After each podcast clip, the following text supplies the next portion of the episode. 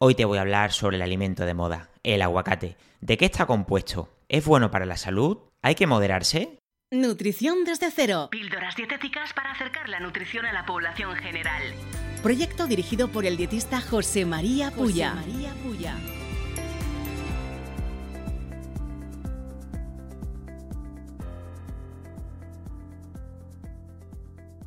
Creo que está claro que el aguacate está de moda desde hace unos años. Gran parte de su fama se la deben las redes sociales y las cuentas de divulgación de nutrición. Tal es la pasión generada alrededor de este alimento que hoy en día ya no es extraño ver comercializadas prendas y merchandising con dibujos de aguacate, camisetas, tazas, calcetines. Hasta hace aproximadamente una década, el aguacate a nivel dietético era un alimento bastante limitado debido a los altos niveles de grasa que posee. Sin embargo, desde que se fraguó el terror social con la grasa dietética, todo ha cambiado.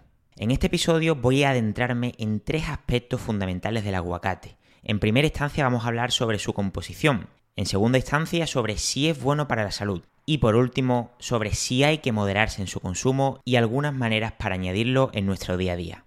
El aguacate está compuesto principalmente de agua. De hecho, posee un 73% de agua. Sin embargo, es popularmente conocido por su alto contenido en grasa, siendo una de las frutas con mayor contenido en grasa dietética, conformando un 15% de la composición nutricional total del alimento. Esto es bastante. Dentro de su composición total de grasa, el 70% se compone de grasas monoinsaturadas, el 16% son de grasas saturadas y el 14% restante de grasas poliinsaturadas. En cuanto al resto de los macronutrientes, obviamente de proteínas, como cualquier fruta, su porcentaje es bastante bajo, siendo del 2%. Y a nivel de carbohidratos, la verdad es que dependiendo de la maduración y de la variedad del aguacate, esto varía aproximadamente entre un 6 y un 8%, de los cuales el 80% es fibra y el 20% restante es de azúcares como son la glucosa, la fructosa y la sacarosa. Pero como estáis escuchando, a diferencia del resto de frutas, el aguacate contiene un porcentaje bajísimo de azúcares.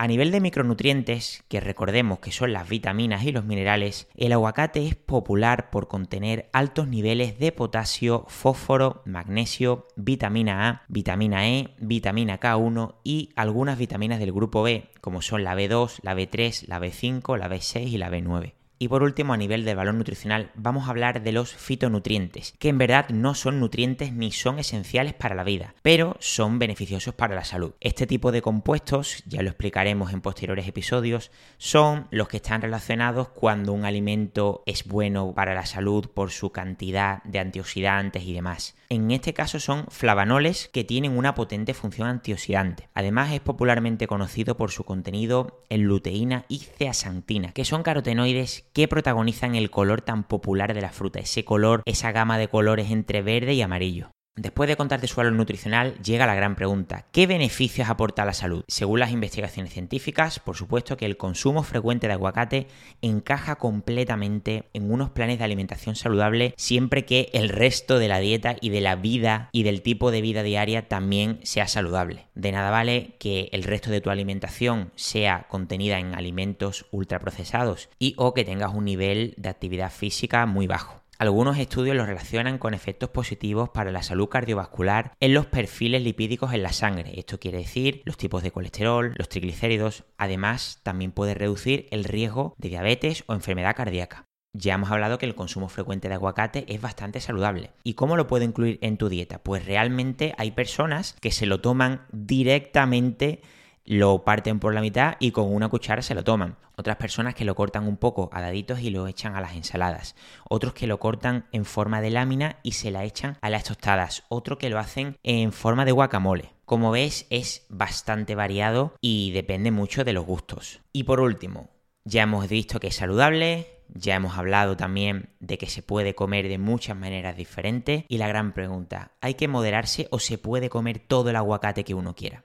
Hay que tener en cuenta, como ocurre con cualquier alimento de elevado valor energético, porque no olvidemos que el aguacate es muy alto en grasas y la grasa es el macronutriente que tiene más kilocalorías por gramo, 9 kilocalorías, respecto al carbohidrato y a la proteína que tiene 4. Por lo tanto, su consumo debe realizarse de manera más o menos planificada si nuestra misión es no alcanzar un exceso energético en la dieta. Que un alimento sea saludable no quiere decir que no pueda hacernos engordar si existe un superávit calórico. Por tanto, si comemos aguacate en ensaladas, en postres, en tostadas o en guacamole, hay que tener un control de sus cantidades. Pero obviamente es mejor pasarse con muchos aguacates que pasarse con alimentos que no son saludables o incluso que son más calóricos como pueden ser las patatas fritas o la bollería. Pero sobre todo, como siempre digo, contexto. Si tu dieta está planificada más o menos para poder comer alimentos muy energéticos como el aguacate, tienes un, un tipo de actividad física alta, haces ejercicio físico, no hay problema por comerte un aguacate todos los días, pero obviamente depende mucho del contexto, siempre lo digo. Espero que te haya gustado este episodio y nos vemos en el siguiente. Un abrazo. Si consideras muy básico este contenido, te recordamos que puedes ampliar tus conocimientos de nutrición en alimentología.com y en el podcast El Alimentólogo. Esperamos que te haya gustado el episodio. Puedes seguir el programa en iVoox, Spotify y Apple Podcasts. Un saludo y nos vemos en el próximo episodio.